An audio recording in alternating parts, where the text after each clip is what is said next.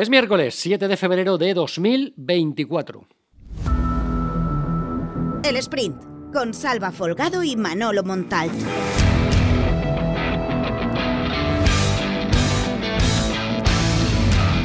El València treballa en les instal·lacions de la ciutat esportiva de Paterna des de la jornada d'ahir per a preparar el partit que li espera la formació de Rubén Baraja el pròxim dissabte en el Gran Canària davant la Unió Deportiva Las Palmas, un dels equips que millor juga al futbol en la primera divisió. Avui tenim informació que afecta a la infermeria del València. Ahir va ser operat Diego López, l'atacant asturià del conjunt de Mestalla, va ser intervingut de la fractura en el pòmul esquerre que va patir davant l'Almeria dissabte passat a Mestalla.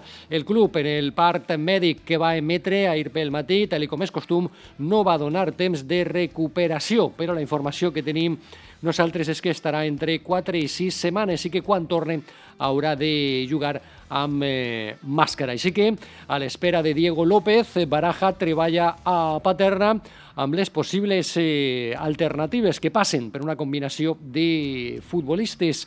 Pot alinear una doble punta amb Jaren Schuch i Hugo Duro. Seria la primera vegada en fer-ho Baraja fora de casa, sempre que ha alineat dos davanters, ha sigut en l'estadi de Mestalla, i a partir d'ahí podria continuar Javi Guerra en banda esquerra i entrar Fran Pérez per la dreta.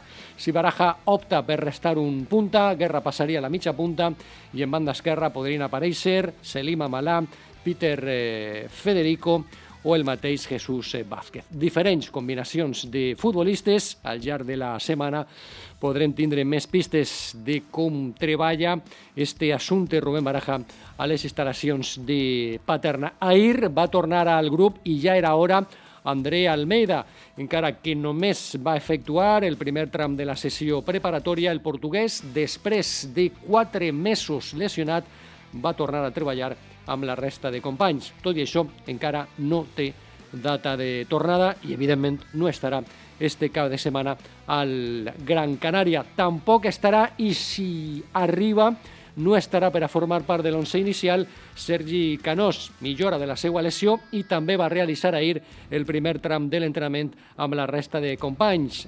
Recordem que el jugador va lesionar-se front l'Atlètic Club de Bilbao i que s'ha perdut les últimes dos jornades de Lliga. És dubte seriós per a jugar al Gran Canària i si entra en la convocatòria no, no estarà per a ser eh, titular. Avui s'espera que torne Mukhtar Diacabí. Divendres el central del València va caure eliminat amb la seva selecció Guinea-Bissau de la Copa d'Àfrica en quarts de final a plegar ahir de vesprada a l'aeroport de Manises i s'espera, és la previsió, que avui estiga reincorporat als entrenaments. Baraja compta amb ell per a jugar com a titular, acompanyant Mosquera l'eix central de la defensa en el Gran Canària, si no té cap problema que sembla que no, després de la seva participació en la Copa d'Àfrica. I en la vessant política del club, ahir, greu acusació de Sandra Gómez, la portaveu del Partit Popular, va explicar que el seu grup polític sospita que l'alcaldessa estiga maniobrant per a que el Tribunal Superior de Justícia de la Comunitat Valenciana derogue la caducitat de l'ATE i afavorisca d'esta manera els interessos de Peter Lim. Es decir, que lo que estamos empezando a sospechar es que de, por parte del Partido Popular se esté favoreciendo que se tumbe la estrategia que llevamos a cabo nosotros de caducar la ATE porque entendíamos que Valencia no había cumplido, es una realidad, no había cumplido con acabar el estadio y que estén de alguna forma favoreciendo que los tribunales hagan el trabajo que hoy el Partido Popular no quiere hacer en el Ayuntamiento de Valencia.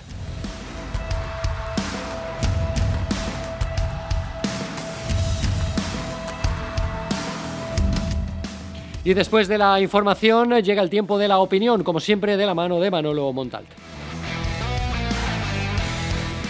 Las eh, múltiples frases para enmarcar de la comparecencia pública de prensa del director técnico del Valencia, del director deportivo, perdón, del Valencia, Miguel Ángel García Pérez Roldán, el eh, lunes por la tarde, eh, hay algunos conceptos que sí creo que caben ser destacados o recordados porque demuestra de las manos en las que está el club. Sobre si Miguel Ángel García Pérez Roldán tiene conocimiento de si el año que viene el Valencia va a seguir teniendo que vender jugadores en verano, su respuesta fue no lo sé.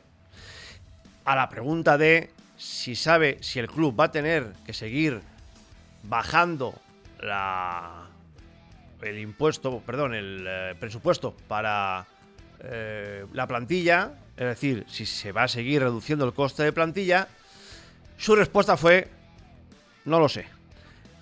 Y a la tercera pregunta sobre el futuro, mm, sobre si eh, podría asegurar que si se entra en Europa se mejoraría la plantilla, su respuesta, sorpresa, fue, no lo sé. Es decir, que el eh, director deportivo del Valencia, que tendría que tener todos los escenarios posibles, no ya presentes, sino planificados y previstos por lo que pudiera ocurrir, no sabe cuál va a ser el futuro. No debería extrañarnos. El año pasado también se le preguntó sobre el descenso y dijo que era una palabra una posibilidad que no pasaba por sus cabezas, pero tampoco habló de planificarla. Este es el Valencia actual. Nadie sabe cuál va a ser el futuro, porque el único que sabe qué va a ser el futuro del Valencia, y me temo que no es halagüeño, es Peter Lim. No sirve para nada. Los que están aquí lo único que hacen es calentar la silla. Y la calientan, eso sí, a muy buen precio.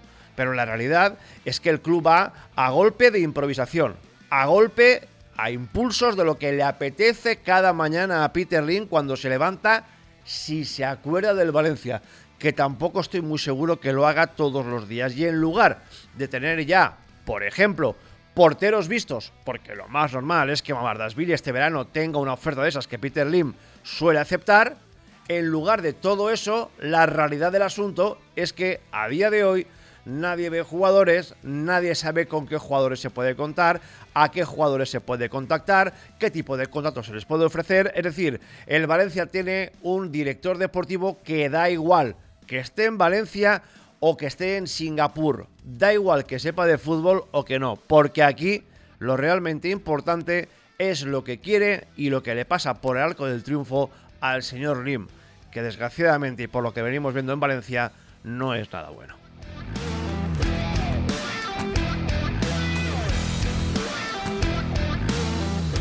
Y estos son los contenidos que podemos leer hoy en Plaza Deportiva. Tema de apertura que firma Manolo Montal, los movimientos que chocan con la sostenibilidad de Meriton, aquella a la que hizo alusión hace dos días en rueda de prensa el director deportivo Miguel Ángel Corona. Jugadores con mercado que han salido en los últimos años sin que el club ingrese cantidad alguna. Hay ejemplos, ¿eh? Cavani, Parejo, Lato, Kangin.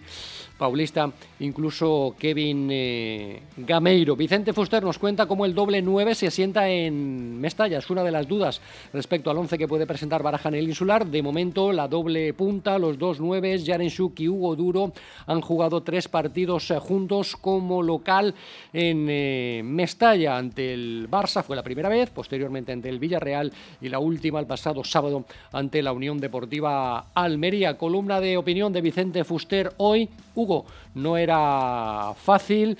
Sobre la vuelta, el regreso de Hugo Guillamón. En Plaza Granota, la actualidad del Levante Unión Deportiva, declaraciones de Pablo Sánchez en rueda de prensa, mano negra. Tenemos mala suerte porque todos los errores nos caen en contra del presidente del Levante, que pide respeto tras el grave error arbitral de Cornellá, pero descarta reacciones eh, futuras ante el comité técnico de árbitros. En eh, Polideportivo, en deporte adaptado, Kim López, lucho para estar más fuerte que mis rivales con menos tiempo que ellos.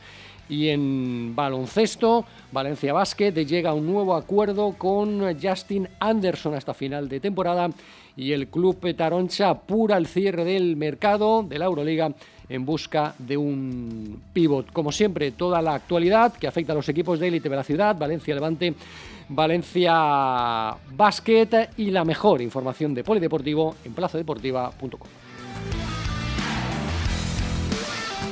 Y recuerda que este podcast está disponible cada mañana de lunes a viernes en Plaza Deportiva y en las principales plataformas de podcast, Apple Podcast, iBox, Spotify, Google Podcast y Amazon Music. Como siempre desde aquí, os animo a suscribiros. El sprint.